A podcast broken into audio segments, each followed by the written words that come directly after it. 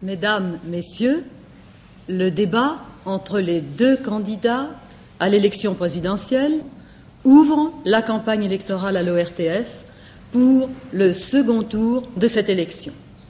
Il va être diffusé, il est diffusé en direct à la fois sur la première chaîne et la deuxième chaîne de la télévision, il est relayé aussi par les radios périphériques et il est diffusé encore par les télévisions d'une douzaine de pays européens et africains.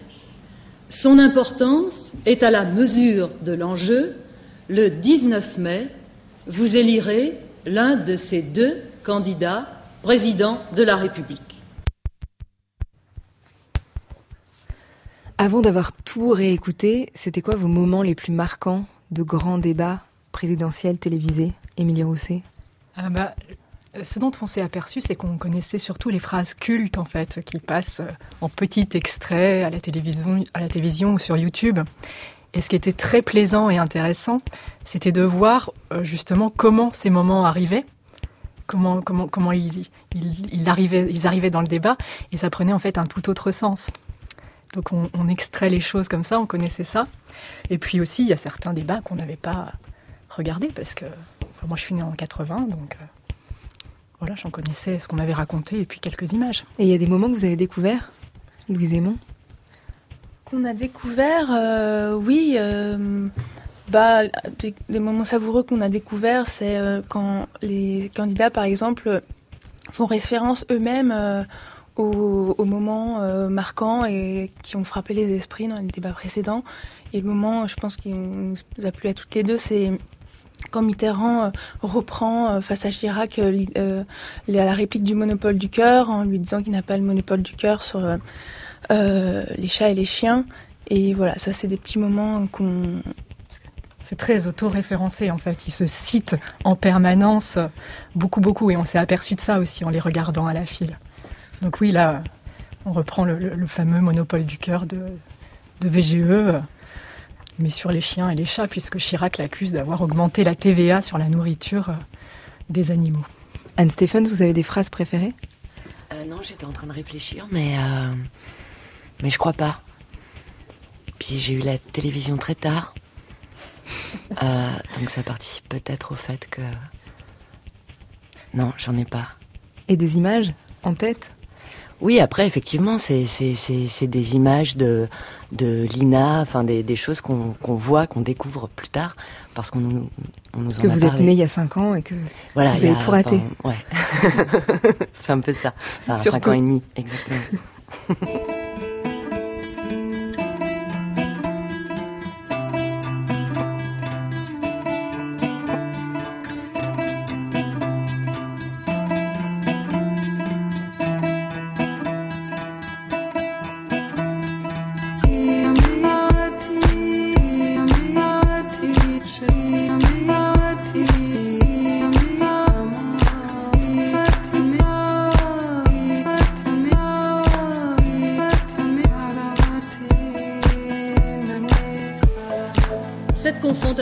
vous le savez, doit avoir lieu dans des conditions d'équité irréprochables que les deux candidats sont en droit d'exiger. Nous nous y efforcerons. D'ailleurs, vous en serez les juges.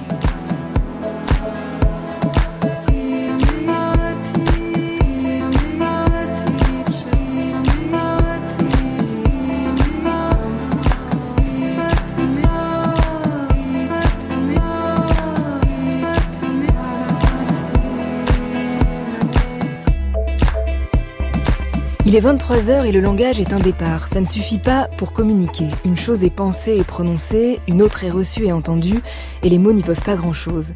Mais si on déplace les voix et qu'on les fait entendre ailleurs, autrement, alors soudain on les entend. Émilie Rousset fait rejouer à ses comédiens l'oralité et la pensée. Elle leur met dans l'oreillette les voix des spécialistes, d'anthropologues, des chercheurs, des marins, des architectes, des interviews qui sont incarnées par une même personne devant des spectateurs. Elle interroge les rituels, tout ce qui entoure les événements de nos vies qu'on traverse sans trop y penser, un anniversaire, un jour de vote ou un jour de grand débat télévisé. Alors on entend des voix pour la première fois. Son nouveau spectacle s'appelle Le Grand Débat. Avec Louise Aymon, elle met en scène deux comédiens qui vont rejouer des extraits de débat du second tour de la présidentielle depuis 1974. Le film se monte en direct. Il y a du vrai langage et du faux, des éléments de langage comme on dit. Alors à partir de là, qu'est-ce qui s'échange vraiment? À l'intérieur de sa réflexion sur la langue, Émilie Rousset a imaginé une rencontre avec Pierre Picat, linguiste. Il lui ouvre la voie des Munduruku, tribu amazonienne qui vit dans un monde des quantités approximatives, qui n'a pas de chiffres pour compter au-delà de 5 et qui n'a donc ni singulier ni pluriel. Les combinaisons des mots sont alors à l'infini pour essayer de se comprendre, et Pierre Picat dit à Émilie Rousset, à partir du moment où on met l'infini en jeu, alors on met l'espoir en jeu. Le langage est donc un départ, il faut savoir où le planter.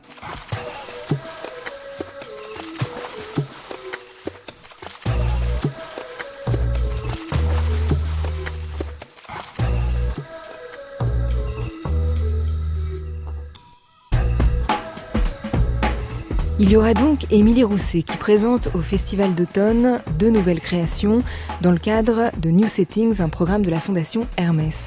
L'une a eu lieu en octobre, rencontre avec Pierre Picat, et l'autre, Rituel 4, le grand débat, sera du 10 au 15 décembre au Théâtre de la Cité internationale. En studio, il y aura la réalisatrice Louise Aymon qui co-signe la mise en scène. Il y aura la comédienne Anne Stephens, complice du travail d'Émilie Rousset autour du matériau documentaire depuis quelques années. Et à la musique, ce sera la puissance électrique des violons barbares.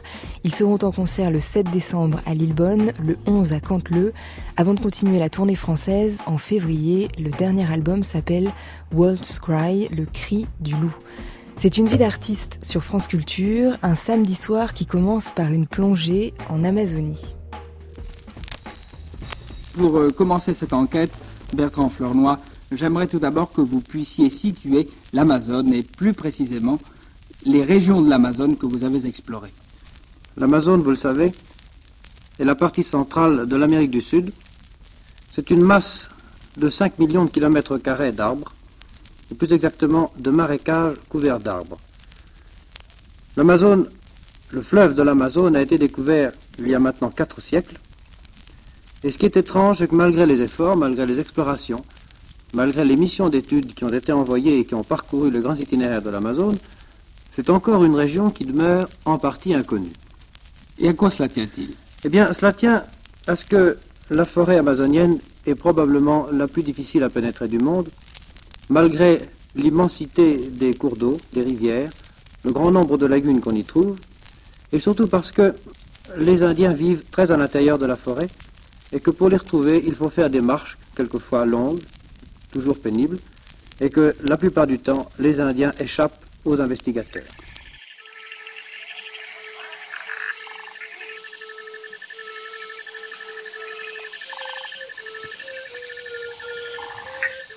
En 2015, Émilie Rousset, vous faites un Skype avec Pierre Picard, linguiste qui est au Brésil. Et qu'est-ce qu'il vous raconte? Qu'est-ce qui se passe dans cette première discussion? Euh, en fait, au départ, je le contacte par mail parce que je, créais justement une version des spécialistes au, au Macval autour de l'exposition de François Morlet. Où là, vous enregistrez des voix de spécialistes, euh, des interviews qui vont être rejouées par des comédiens. C'est ça, c'est un dispositif qui a été créé au départ au Grand Palais, qui a été créé pour les halls ou les lieux passants. Et à chaque fois, c'est le même dispositif, à savoir euh, cinq postes, d'écoute. Et le public se, promène de, poste d'écoute en poste d'écoute. Et à ces postes d'écoute, il y a un comédien qui rejoue euh, un fragment d'une interview que j'ai eue avec un spécialiste. Et la collecte des différents spécialistes que je fais avec euh, Maya Bokeh, euh, en fait, on ne va pas chercher des spécialistes de l'art, ou là, par exemple, des spécialistes de François Morlet. On essaie d'avoir euh, des angles d'attaque diversifiés et originaux, en tout cas, qui viennent éclairer euh, la réflexion d'un artiste ou une thématique de, festival en, en, créant une pluralité de discours, une pluralité de vocabulaire. Donc par exemple là sur François Morlet, il y avait Pierre Picard qui était qui est linguiste parce que Pierre Picard j'avais trouvé dans mes recherches qu'il travaillait sur le nombre et la géométrie, des motifs qu'utilise beaucoup Morlaix pour, pour créer ces, pièces. Il y avait aussi, par exemple, un numérologue qui a fait le, portrait euh, que jouait Anne d'ailleurs et qui faisait le portrait en numérologie de François Morlaix. Pourquoi? Parce que François Morlaix utilise les chiffres, mais il utilise aussi beaucoup le hasard. Donc voilà un peu comment se passent les spécialistes. Et alors Pierre Picard, euh, vous a parlé tout de suite de l'Amazonie et de la tribu qu'il étudie depuis des années? Oui, parce que je l'appelais pour ça. Donc il m'a parlé des Munduruku, il m'a parlé de ce monde approximatif, de carrés plus ou moins carrés, de, de plus ou moins plus ou moins 3, plus ou moins 4, plus ou moins 5. Euh, il m'a parlé aussi de géométrie, euh, d'angle par rapport au soleil. À vrai dire, j'ai senti sur le premier entretien que j'avais avec lui, j'ai senti une matière assez fascinante, mais j'ai pas bien compris exactement de quoi, euh, enfin toute l'ampleur de ce travail et ça, ça, me paraissait quand même compliqué, mais j'avais quand même un espèce de premier dessin suffisant pour faire un spécialiste puisque c'est des fragments de discours de 10 minutes, donc donc j'avais quand même euh, un témoignage intéressant. Mais Pierre Piquet, en fait, a regardé après coup l'œuvre de François Morlaix. Et c'est lui qui m'a recontacté parce qu'il a vu des sculptures où François Morlaix, en fait, fait des carrés et les termine par des bâtons ou des bouts de bois. C'est-à-dire qu'il allie justement des formes euh, rigides, exactes, à des formes souples, euh, issues de la nature, pour faire des formes géométriques. Et là, ça, ça vraiment éveillé la, curiosité de Pierre Picat, qui m'a rappelé en me disant Mais c'est fou, l'artiste fait la même chose que, que les Munduruku.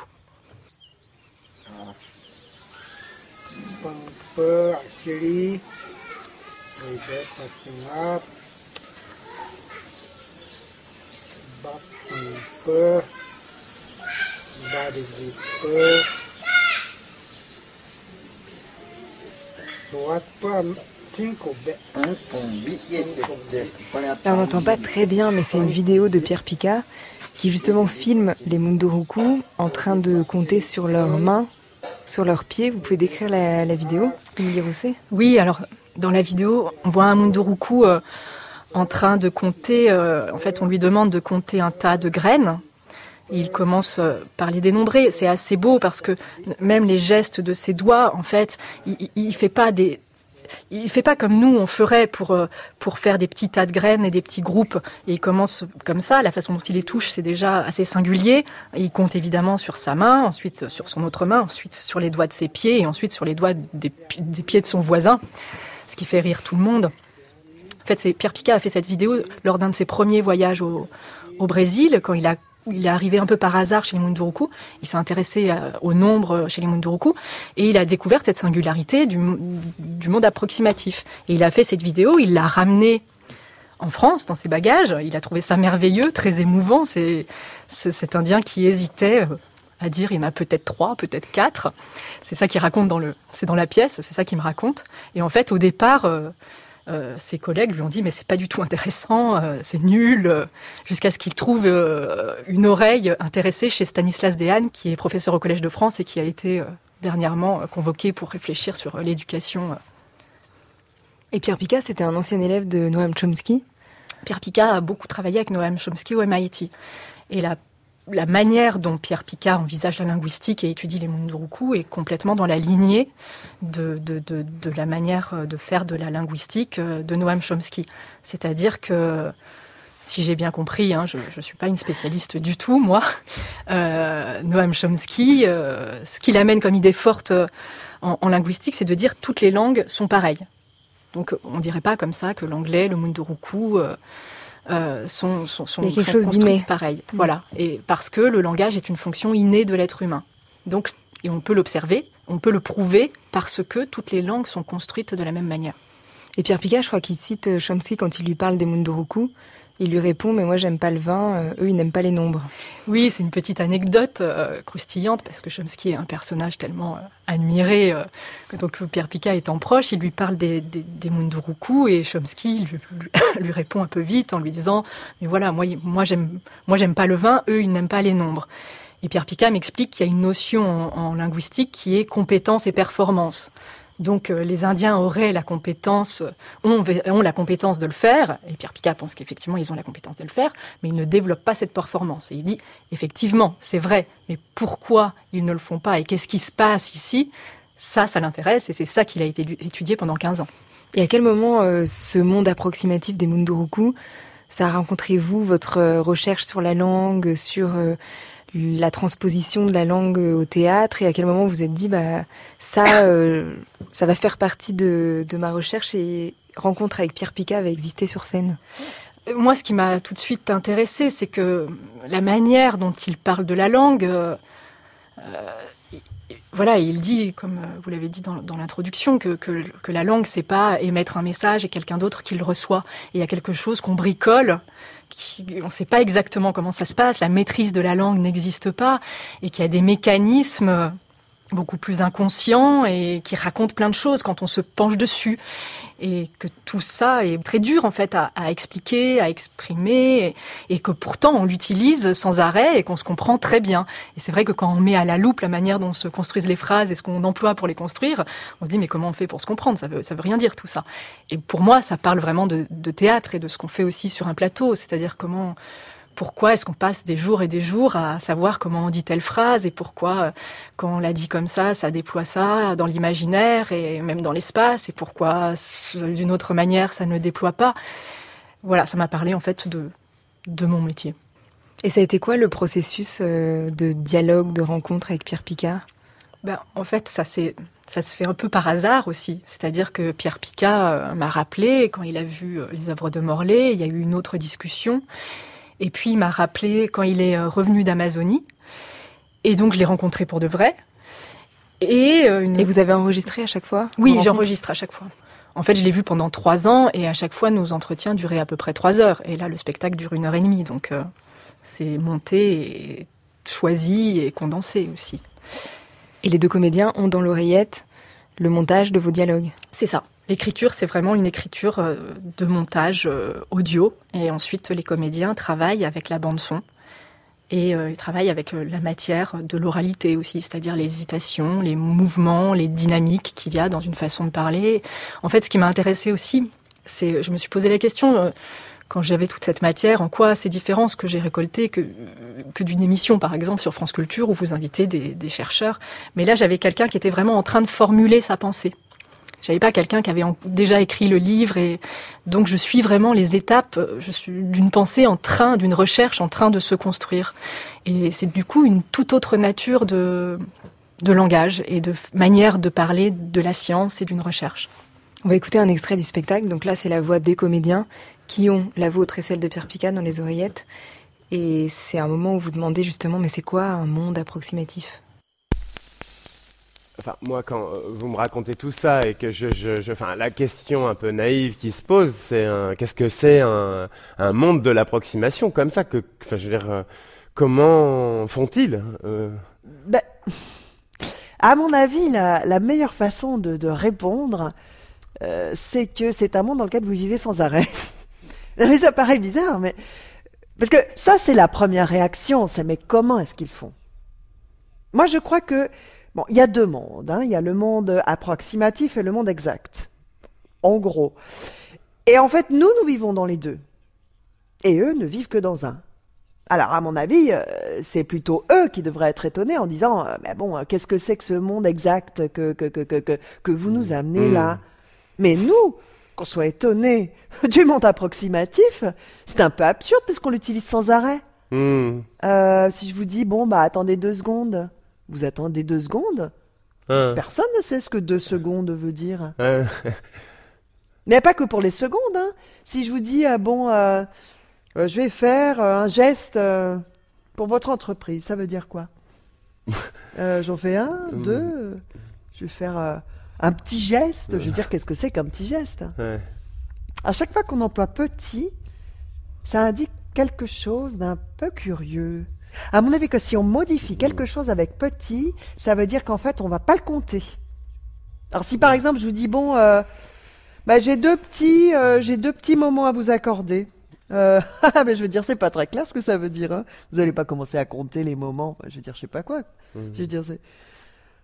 il y a tout un univers comme ça. À chaque fois qu'on dit petit, les choses se transforment. Hmm peut essayer d'autres choses, hein, euh, de petites gouttes de calva. Euh, je dirais, est-ce que c'est vraiment de petites gouttes C'est de petits doigts euh?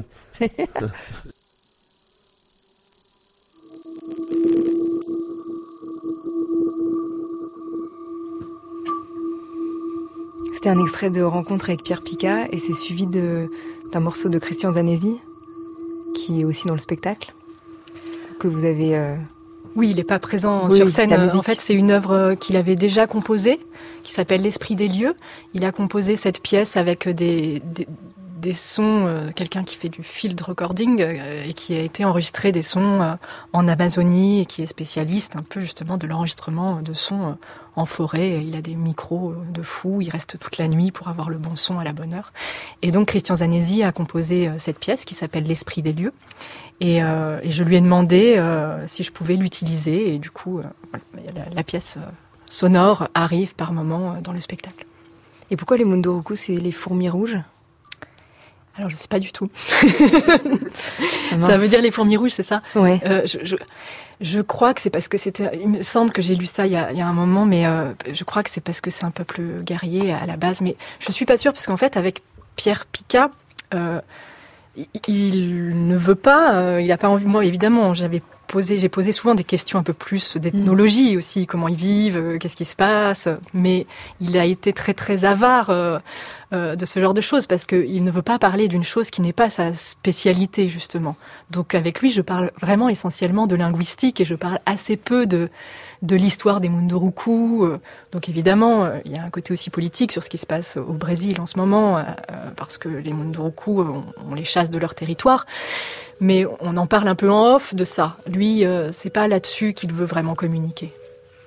La première fois, vous parliez du, projet Les Spécialistes, c'était en 2014 au Grand Palais, et là, c'était euh, en marge d'une émission, euh, d'une exposition, pardon, euh, Tour de Kabakov.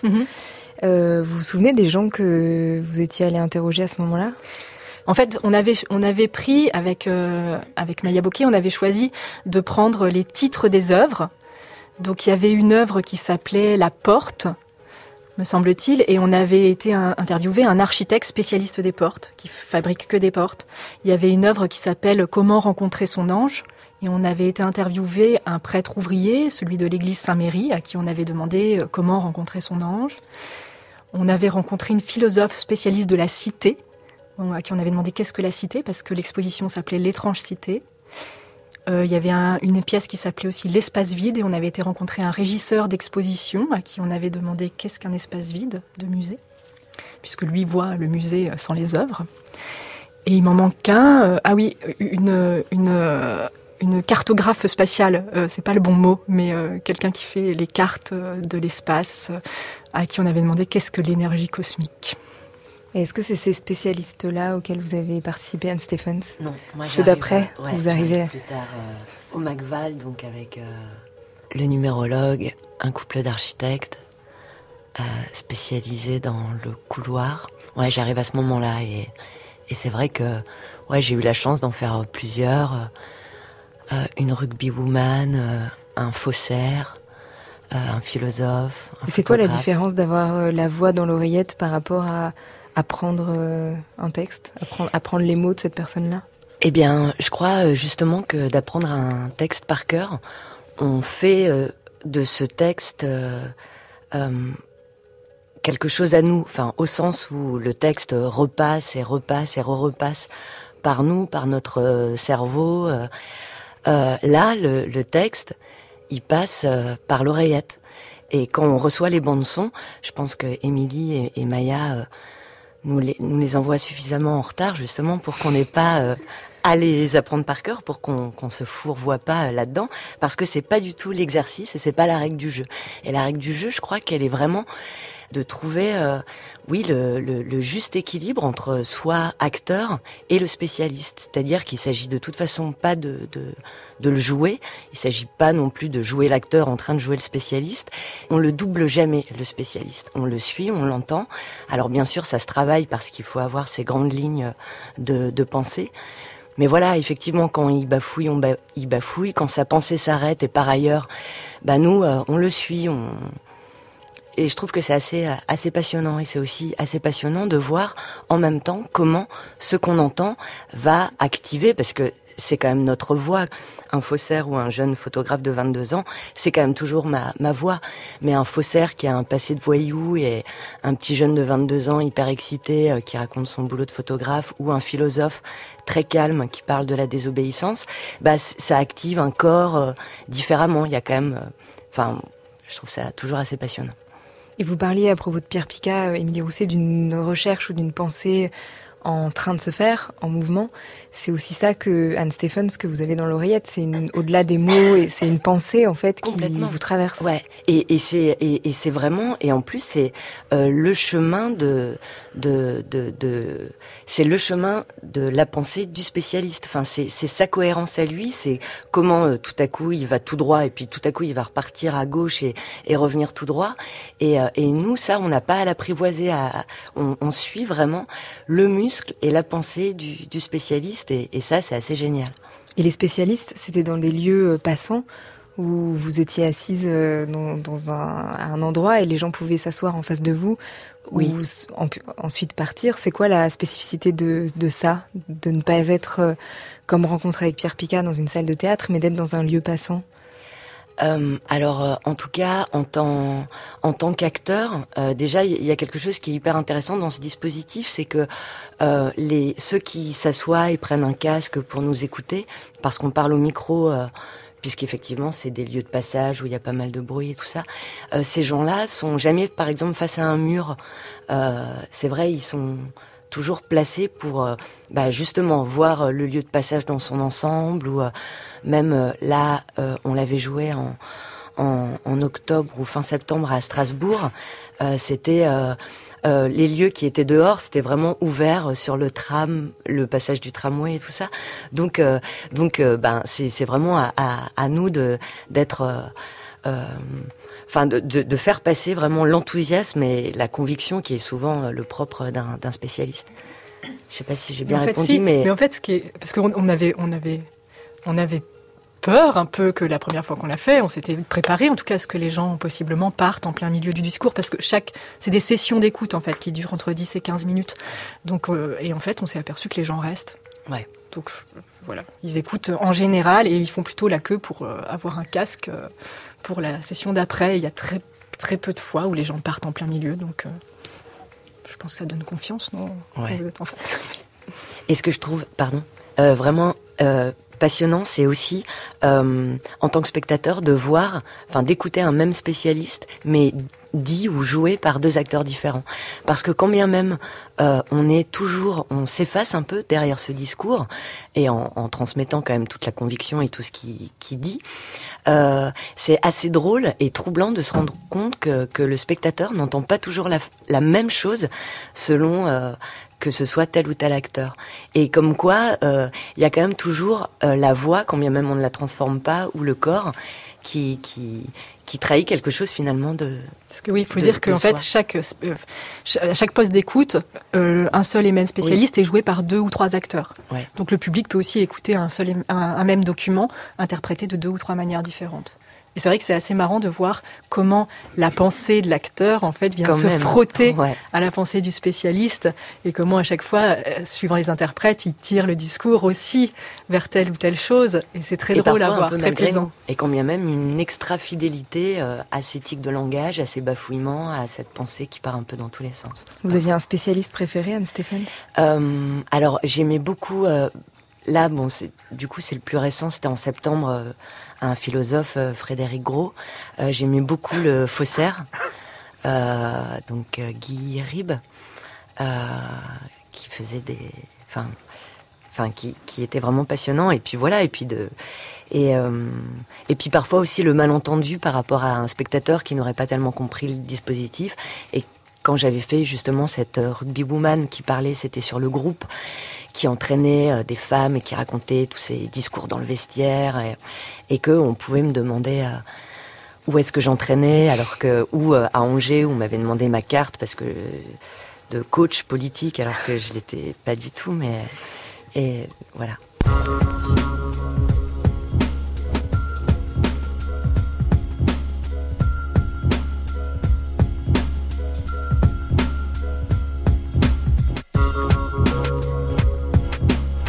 Avant d'explorer les rituels en tout genre, en voilà un nouveau. On les appelle les punks des steppes. Le groupe est né il y a 10 ans, en 2008.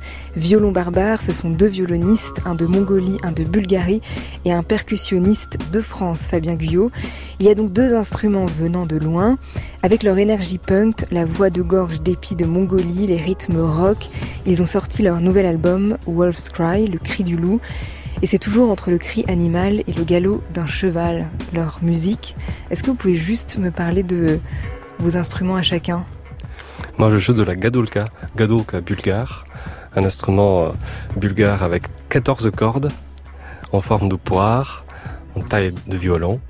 Et Epi, donc Dandarvanchik Engchargal, venant de Mongolie, et joue du morinkhor, un instrument semblable au violoncelle avec deux cordes fabriquées en crâne de cheval et la caisse a une forme de trapèze. Et les percussions d'aujourd'hui Les percussions d'aujourd'hui, ils sont réduits à un caron qu'on connaît de la musique latine et aussi au pied. Il a un instrument très étonnant qui s'appelle Kish. Donc c'est Fabien Gueux qui lui a donné son, nom, je crois, avec des graines à l'intérieur. Euh, c'est une boîte de biscuits qu'il a vidée un jour et qu'il a rempli avec des graines, des boulons, des morceaux de bois. Et vous avez choisi un morceau bulgare nous avons choisi euh, le morceau Krushovica. Krushovica qui veut dire euh, littéralement euh, alcool de poire, alcool fort de, poire. Nous sommes violons barbares en studio avec Emilio Rosset, Louise Aymon et Anne Stephens. Vous écoutez Une vie d'artiste d'Aurélie Charon sur France Culture. Nous sommes ensemble jusqu'à minuit.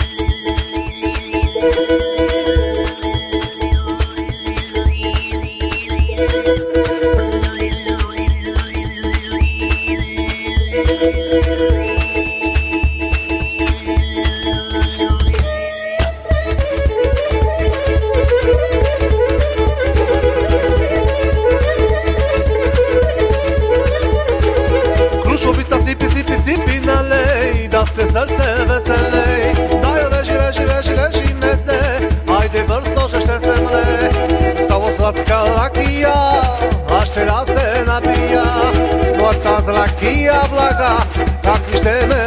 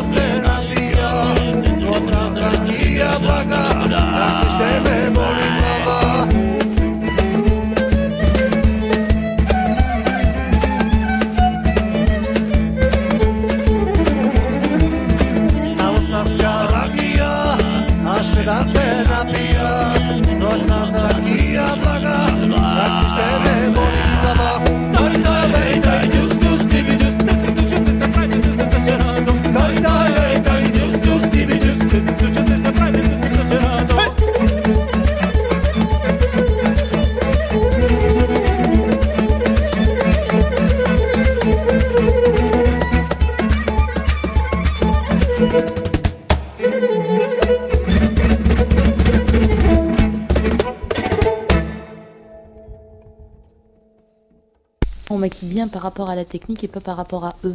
Je veux dire, c'est pas parce qu'on va avoir euh, un représentant de, de FO ou du Parti communiste qu'on va le, maquiller euh, triste, euh, ouvrier. ça, non, ça n'a rien à voir. Nous, on maquille parce qu'il passe à la télé. Est-ce que vous avez maquillé Pierre Mendès France? Oui, il y a très longtemps. Michel Debray, on tape un petit peu comme ça au hasard. Est-ce que vous avez quelques souvenirs avec lui? Oui, il est très aimable. Oui, il aime bien. Très gentil. oui, oui, oui, oui. Ah oui. En général, tout le monde attache de l'importance, à l'image de Marc d'ailleurs. Et Jacques Chirac? Oui, ah oui, très gentil également. Très bien, toujours très bien. Non, vraiment, ça, je peux pas dire qu'il y a un homme politique qui ait eu une, euh, quelque chose qui, euh, enfin, un mauvais contact avec moi. Pour les hommes politiques chauves. Alors là, euh, il faut bien, bien maquiller le, crâne, bien sûr, puisque ça, c'est, ça a une tendance à, à beaucoup briller et à prendre beaucoup de lumière. Mais vous savez, il y a pas une chose particulière. La première chose pour un homme politique, c'est euh, qu'il doit avoir bonne mine. Pour un comédien, c'est tout à fait différent parce qu'on doit s'adapter au tournage, à son personnage. L'homme politique doit rester naturel, mais en pleine forme. Voilà. Alors à partir de là, euh, bon, s'il est fatigué, on lui cache ses cernes. S'il est un petit peu mal rasé parce qu'il a couru toute la journée, on lui cache la barbe mais euh, tout en restant le côté naturel. Bonne mine, mais naturelle. Je sais plus qui nous a demandé de lui faire un teint un peu bronzé, un peu bonne mine, justement. Je lui ai demandé s'il voulait, s'il préférait un bronzage de, de Megève ou un bronzage de Saint-Moritz. Bon, ça c'est le côté un peu rigolo. Parce que dans les gens que vous maquillez, il y a une très grande différence entre les hommes politiques et les femmes politiques. Non, je crois que c'est pareil.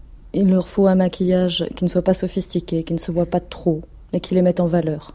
Nous, on voit pas très bien pourquoi une femme politique ou une femme journaliste ne serait pas une star après tout. Pourquoi elle serait pas très très belle? Pourquoi toujours cette limite? Parce qu'elles ont un rôle politique à jouer, euh, les différencier d'une star de cinéma.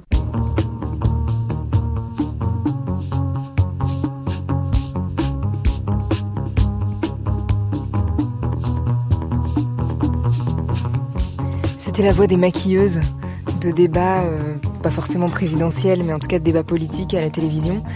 C'est le quatrième épisode de Rituel, Émilie Rousset et Louise Aymon. Euh, pourquoi les débats télévisés? Il y a eu l'anniversaire, le vote, la mère et les débats télévisés. Euh, bah, en fait, le, choix, le choix de, des thématiques, euh, ça se fait aussi en discussion, un peu par rebond. On a été aussi souvent produite par le festival Hors Piste, qui avait des thématiques de, de, de, festival, et du coup, c'est un peu comme, comme ce que je racontais sur les spécialistes. Nous, c'était on avait cette idée, on a commencé à travailler sur le rituel toutes les deux, et puis après, on se glissait dans les thématiques et on les tirait à des choses qui nous intéressaient. Et alors, c'est quoi les règles d'un débat présidentiel télévisé? Parce qu'il y a beaucoup de, de règles à respecter. Euh, oui, oui. Dans le, premier débat, il n'y avait pas de, règles en, réalité, euh, ce n'est les règles techniques euh, courantes. Mais euh, François Mitterrand s'était trouvé très très mauvais en fait dans ce premier débat et donc il l'a confié au réalisateur Serge Moiti en lui demandant de d'édicter un certain nombre de règles pour rendre ce débat impossible pour 81 euh, euh, face à, nouveau à, Giscard. Des règles de réalisation. Des règles de réalisation, voilà.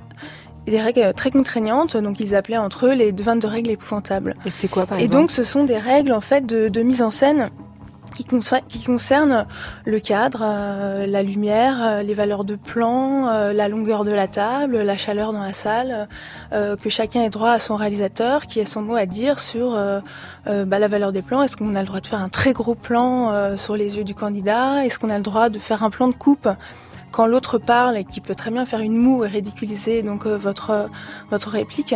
Donc ça c'était par exemple interdit pour valoriser et euh, de prendre au sérieux le langage audiovisuel euh, qui n'est pas de manipulation et que tout soit fait pour, euh, pour donner lieu à un, débat d'idées qui soit le plus clair possible. Et finalement, ce cahier des charges a été accepté Oui, parce que Giscard avait été très sûr de, de, lui puisqu'il avait remporté le, le, débat et la présidentielle.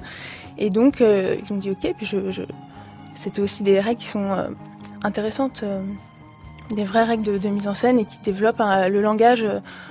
le langage audiovisuel et non pas seulement le langage. Enfin, c'est des hommes qui, viennent du livre et là, c'est vraiment on arrive à la période de, l'image et c'est les premiers hommes, les premiers hommes politiques, voilà, qui prennent en compte qu'est-ce que c'est que d'être aussi un visage, une image et, et Moiti dit, voilà, ce n'est pas que mettre en scène une idée, mais mettre en scène un visage qui doit incarner ces idées. C'est de prendre au sérieux euh, ce euh, ce qu'apporte le cinéma et en jouer également. Et vous, vous allez les respecter ces règles? Parce que dans le grand débat, euh, donc deux comédiens vont aussi rejouer les voix que vous avez montées de plusieurs débats présidentiels. et sur scène, ils sont filmés et vous, et vous montez en direct. Oui, ben on va, on va, en respectant ça. On va les, enfin, on va les respecter et les déjouer.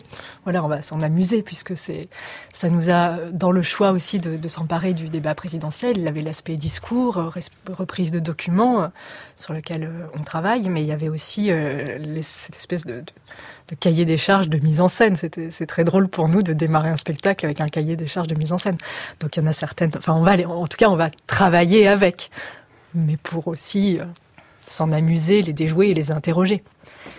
Il faut savoir que ces règles sont restées euh, quasiment à l'identique jusqu'au dernier débat, où là, il y a eu le, double écran qui a été... Euh, le split screen, et voilà, il y a de plus en plus, même dans les débats où il y avait tous les candidats à la primaire, où donc il y avait les plans de coupe, tout ça est en train de, de, revenir et n'est plus interrogé. Donc c'est très intéressant de... Serge, Serge Danet, en 81, a fait une longue interview donc de, de Moati euh, dans les cahiers du cinéma, ça l'a passionné. donc voilà, c'est des règles à décortiquer qui sont très intéressantes et à mettre en scène et, et défaire et refaire et, et, les rendre, enfin les mettre à la loupe, comme dit Émilie, qui voilà, qui, qui fabrique le spectacle. Et de la même façon qu'il y a des éléments de langage qui ont sûrement d'ailleurs évolué depuis 74, est-ce qu'il y a euh, des, gestes, un catalogue de gestes, un vocabulaire que vous avez repéré? Oui, on a fait, quand on a tout, regardé, tout écouté euh, et sélectionné les, parties qu'on voulait monter et refaire jouer, on a aussi fait des, des captures d'écran et un catalogue de gestes justement pour que les comédiens puissent travailler avec ce, catalogue typique euh, de gestes incarnés. Euh. Et c'est quoi les gestes récurrents? Ben, Il y a évidemment beaucoup les mains. Hum, après, là, c'est dur à, la radio, mais, mais euh, Mitterrand est souvent les deux poings devant, devant la poitrine, l'air inspiré. Les mains en prière, les mains devant, on baisse ses lunettes. On fait semblant de tripoter des papiers où il n'y a rien écrit, mais pour intimider l'autre. Il y a tout un tas de choses comme ça qu'on donne aux, comédiens et qui sont qu'on donne, oui, euh, ah nous on les redonne ah à nos comédiens candidats et qui sont, qui eux aussi euh, ont joué avec ça. Et qui eux aussi auront toujours l'oreillette. Euh, oui, avec eux. Travailleront aussi à l'oreillette. C'est aussi une affaire de cœur. Il n'est pas acceptable qu'il y ait une petite catégorie de privilégiés qui sont, servis par toutes vos lois, en particulier par vos lois fiscales, qui se tirent de tout, qui reçoivent des, jetons de présence, des tantièmes, des bénéfices dans les conseils d'administration, des sommes énormes et scandaleuses, que la plupart des, des, des grandes sociétés aient des bénéfices sans comparaison possible avec qui que ce soit d'autre, tandis que tant de millions de gens vivent difficilement. Alors, je crois que la troisième époque de notre histoire, je parle de l'avenir, Monsieur Giscard d'Estaing. Oui, mais vous parlez de précisément, en sur mon temps. C'est précisément, vous aurez le temps d'en finir.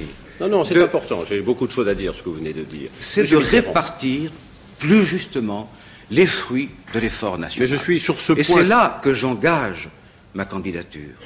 Et on sait bien que ce sont les forces politiques et syndicales qui se sont rassemblées derrière moi. Et que c'est ma candidature et mon programme d'action qui permettront demain à la France d'engager la grande aventure, l'admirable aventure, non seulement de la réussite économique, mais aussi du progrès social. C'est là tout notre débat. Eh bien, Monsieur Mitterrand, si on vous a écouté, comme je vous ai écouté avec intérêt, euh, on est convaincu que ce qu'il faut faire, ce n'est pas ce que vous proposez. D'abord, je vais vous dire quelque chose, je trouve toujours choquant et blessant de s'arroger le monopole du cœur. Vous n'avez pas, Monsieur Mitterrand, le monopole du cœur. Vous ne l'avez pas. Euh, j'ai un cœur euh, comme le vôtre, qui bat sa cadence et qui est le mien. Vous n'avez pas le monopole du cœur. Et ne parlez pas aux Français de cette façon euh, si blessante pour les autres.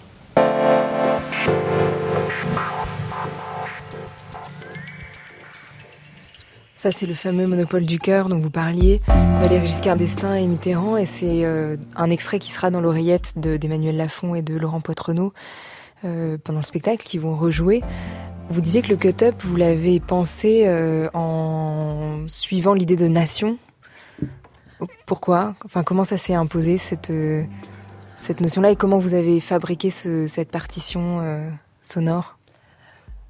Euh, on a monté, oui, euh, les, les, bandes audio euh, ensemble autour de l'idée de nation, plutôt de rassemblement en fait, pour aller vers la notion la plus abstraite en fait, plutôt que d'évoquer plein de petits thèmes, comme sont organisés les débats en fait, par thème, par thématique. Donc on avait ce grand thème euh, à travers lequel tout pouvait euh, filer euh, comme ça et qui aussi parce que le président, enfin, il brigue la, place de président et qui est l'incarnation en fait de la nation. C'est le symbole, la seule incarnation vivante de la nation. Donc vous voulez voir comment il déployait cette idée et cette pensée. Émilie Rousset, à chaque fois dans votre travail, que ce soit la rencontre avec le linguiste, les spécialistes, les rituels, ce grand débat, vous déplacez euh, la parole qui a été euh, énoncée à un endroit pour la mettre à un autre, pour la mettre là sur une scène de théâtre, et on entend les choses euh, différemment. Là, dans ce cas-là du grand débat, comment le fait de déplacer cette parole à cet endroit-là, qu'est-ce qu'on entend? Bah, Là, c'est vrai qu'on s'amuse à reprendre un dispositif. Après, le grand déplacement qu'on fait, c'est celui du cut-up, c'est-à-dire qu'on va associer des époques et des passages qui n'ont pas été énoncés dans cet ordre-là et euh, au même moment. Donc la poésie et la mise en contraste, la mise en réflexion aussi, je, l'espère, on l'espère, va sortir de cet assemblage-là. Et des glissements, donc on s'amuse, comment on, procède par contraste vraiment de langage entre euh, les époques euh, des années 70 où on a un langage très littéraire, et puis on, passe dans les années 2000 où tout d'un coup on change de manière de parler, vraiment. Euh, quelquefois on glisse par thématique, euh, quelquefois on glisse par association d'idées et juste des mots qui reviennent ou des manières de parler qui reviennent.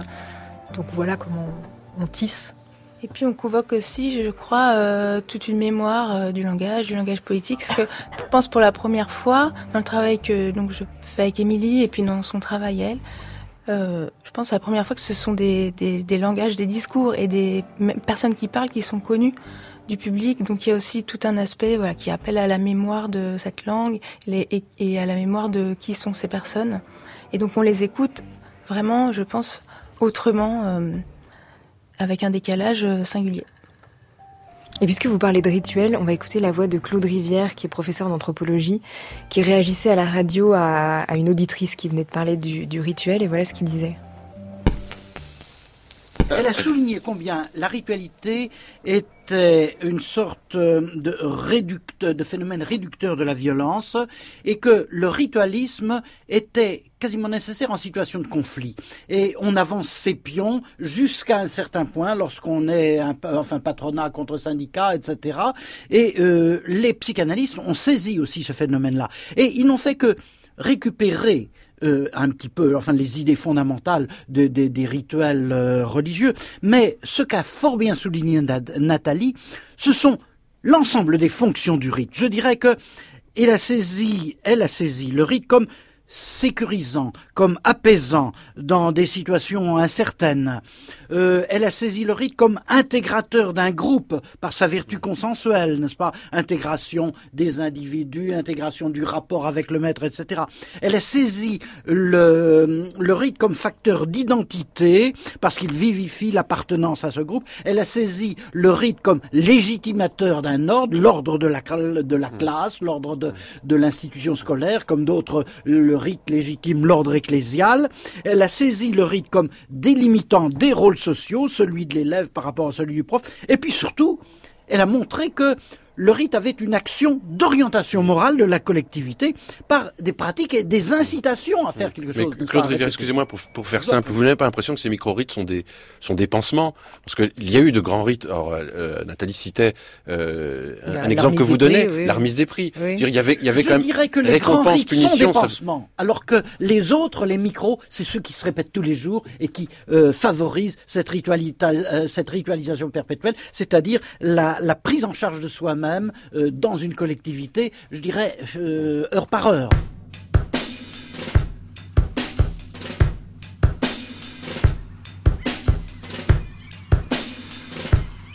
C'est quoi votre définition à vous, Émilie Rousset, Louise Aymon, du, du rituel? Est-ce que c'est un pansement?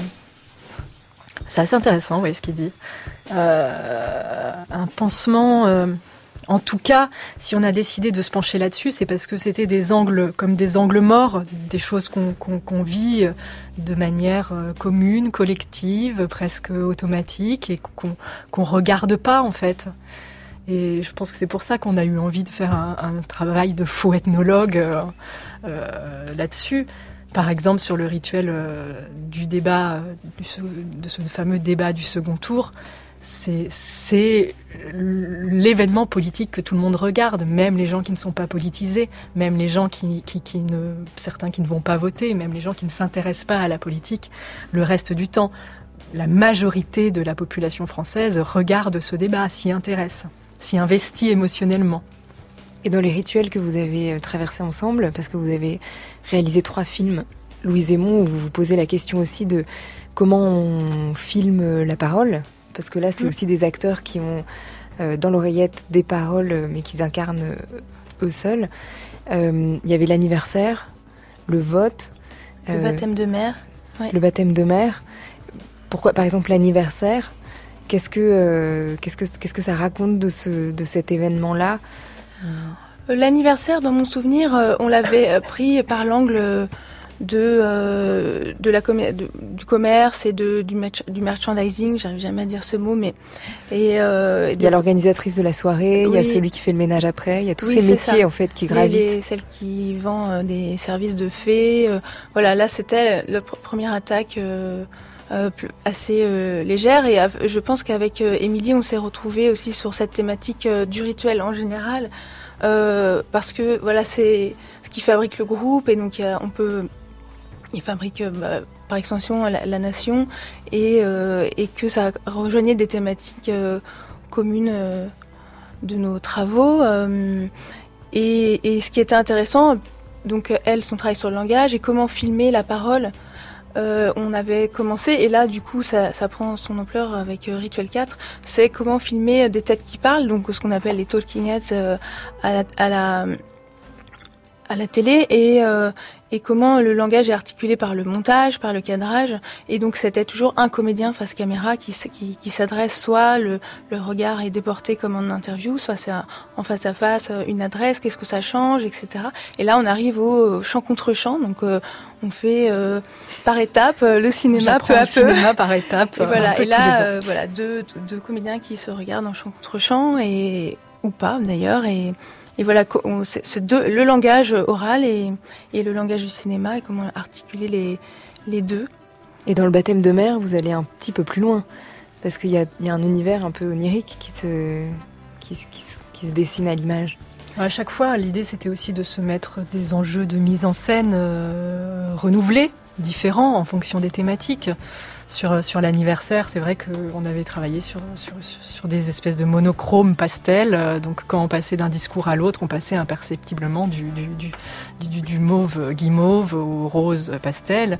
Sur le baptême de mer, on a, on avait eu, on a eu envie de- d'entrer un peu dans l'univers de pirates, de marins, et on, a fait un décor de toile peinte avec des grosses vagues.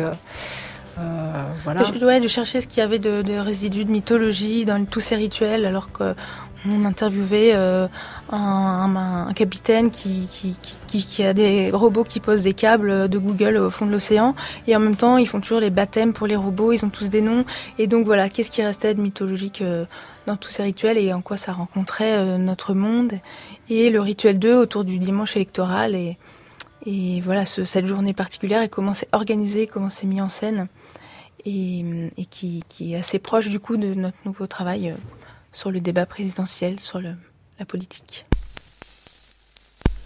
À 10 mètres devant moi, sur la vague, il y avait une baleine. Elle est passée dedans. Alors là, tu vois, je. Tu sais pas si c'est l'eau qui t'a mouillé les chevilles ou si autre chose. euh. Parce que moi, le bateau, il fait 100 tonnes. J'avais 100 tonnes qui, qui, qui, qui tombaient sur le bateau, quoi. Je peux te dire que c'est impressionnant parce que surtout nous, euh, on avait déjà vu des baleines.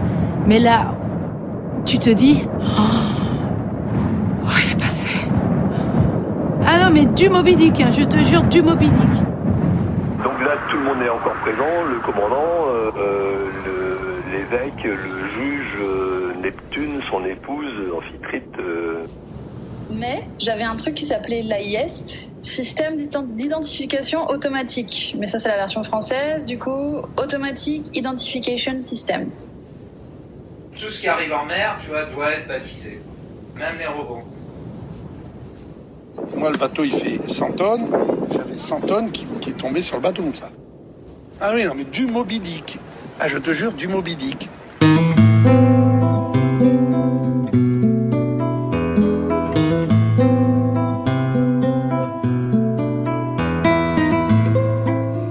C'était un extrait de votre film Le baptême de mer, le rituel 3.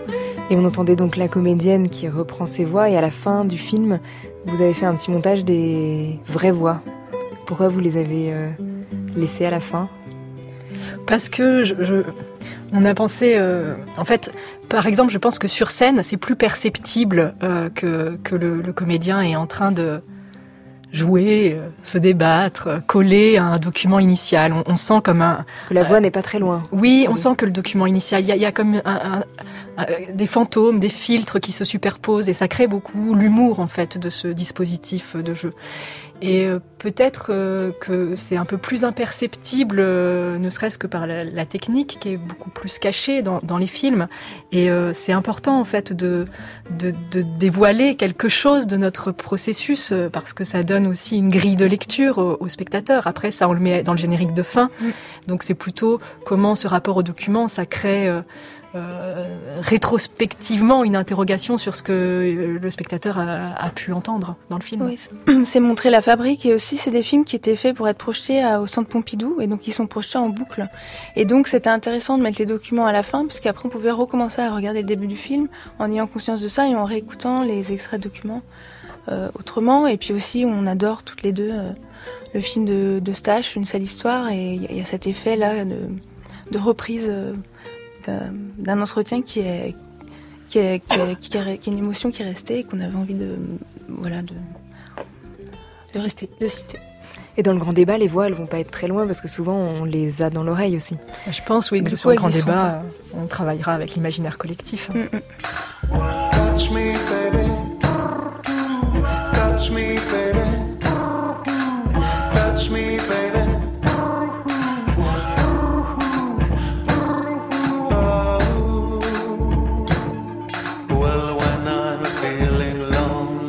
Sera du langage approximatif pour ouvrir sur l'infini. Émilie Rousset et Louise Aymon, Rituel 4, le grand débat.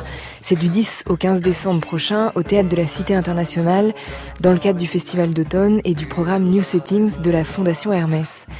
Les violons barbares sont en concert le 7 décembre à Lillebonne, le 11 décembre à Canteleu, avant de continuer leur tournée française en février.